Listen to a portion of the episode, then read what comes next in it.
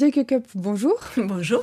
Vous dirigez le programme Afrique francophone de la Deutsche Welle depuis 12 euh, ans maintenant. Wow. Mais cette rédaction est encore plus âgée puisqu'on célèbre en ce moment ses 60 ans. Est-ce qu'on parle de la même radio en 1962, au moment de la création des programmes en français pour l'Afrique, et aujourd'hui? Je dirais oui et non. Parce qu'en effet, hein, enfin, je dire, la Deutsche Welle est restée pareille, hein, dans le sens qu'elle est toujours aussi crédible, fiable, objectif, neutre parce que tout cela dépend de la mission aussi de la Deutsche Welle. Et non, bien sûr, parce qu'il y a plein de choses qui ont changé. Ça commence euh, avec la technique que nous utilisons aujourd'hui. Nous avons plus de bandes, nous faisons tout euh, avec l'ordinateur. Euh, nous-mêmes, on communique depuis la pandémie de la Covid par des programmes de visioconférence, mais je dirais quand même que nous sommes restés pareils dans le sens que nos auditeurs ont la même qualité, la même crédibilité qu'il y a 60 ans. Vous avez évoqué la mission de la Deutsche Welle. Donc c'est un organe public, mhm. euh, mais qui est-ce qui détermine cette mission, ces objectifs qu'a la Deutsche Welle? C'est la loi de la Deutsche Welle qui nous régit et euh, qui a certains principes. Donc la Deutsche Welle veut donner une information neutre, objective, impartiale, qui donne la possibilité à nos auditeurs, mais aussi à nos téléspectateurs, puisque la Deutsche Welle n'est pas que radio, et à nos abonnés sur les réseaux sociaux de se former leur propre opinion. On essaye de donner la voix à tous les côtés euh, d'un sujet. Sans même de la rédaction, différentes opinions politiques ou convictions euh, culturelles, religieuses sont représentées. Mais est-ce que ça en fait pour autant une rédaction qui est libre Est-ce qu'on peut dire, euh, entre guillemets, n'importe quoi sur les supports de la Deutsche Welle? Euh, là aussi, je dirais oui et non. La loi de la Deutsche Welle nous interdit des propos racistes, antisémites, ethnicistes euh, ou, tout ce qui va dans ce genre de propos de, de, haine. Mais chacun, dans les conférences de rédaction, peut par exemple dire Ah, je ne suis pas d'accord avec telle ou telle décision du gouvernement congolais, béninois, sénégalais, burundais ou quoi que ce ou soit. Allemand. Ou allemand aussi, en effet, ouais, vous avez raison.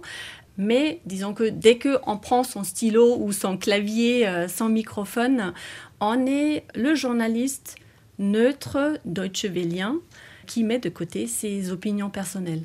Alors en ce moment, le contexte est particulièrement tendu. Certains internautes, certains auditeurs nous demandent si on n'est pas euh, sous influence dans, certains cas de conflit, par exemple. Hmm. Non, on est libre de toute influence. La seule influence qui nous guide, c'est celle euh, des principes de la Deutsche Welle. Nous nous considérons en effet la voix de la démocratie, la voix des droits de l'homme. C'est aussi, ça joue un grand rôle dans nos sujets aussi, les thématiques que nous traitons. Mais le gouvernement allemand n'est pas derrière nous euh, pour nous dire ah ne critiquez pas le chancelier ou euh, dans le temps de Angela Merkel la chancelière. Non là on est vraiment libre mais toujours guidé par les principes de la démocratie, de la liberté euh, d'opinion euh, et les droits de l'homme.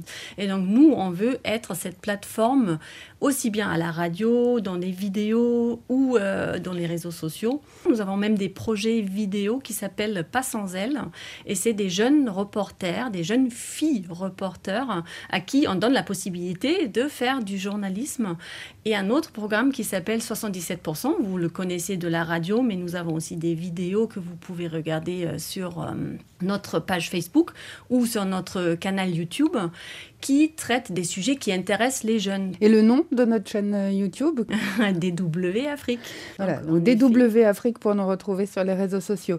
Avant de se quitter, Diak Cup, un petit, une petite question un peu plus personnelle. Est-ce que vous pourriez nous parler d'un souvenir particulièrement fort de ces 12 dernières années à la tête de la rédaction francophone? Disons qu'un souvenir fort, c'est quand même celui euh, de 2013 où la maison voulait réduire euh, le programme en français euh, pour l'Afrique. Donc quand vous dites la maison, c'est la direction de la Deutsche Welle. La direction générale, voilà. Mm.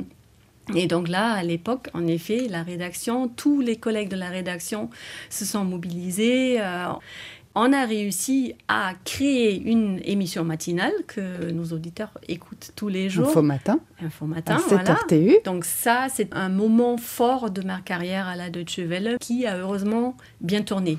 Donc un combat qui s'est voilà, qui s'est soldé par une victoire et qu'a priori on reste. On reste, oui. On reste. Merci beaucoup, Dia Merci beaucoup, Sandrine.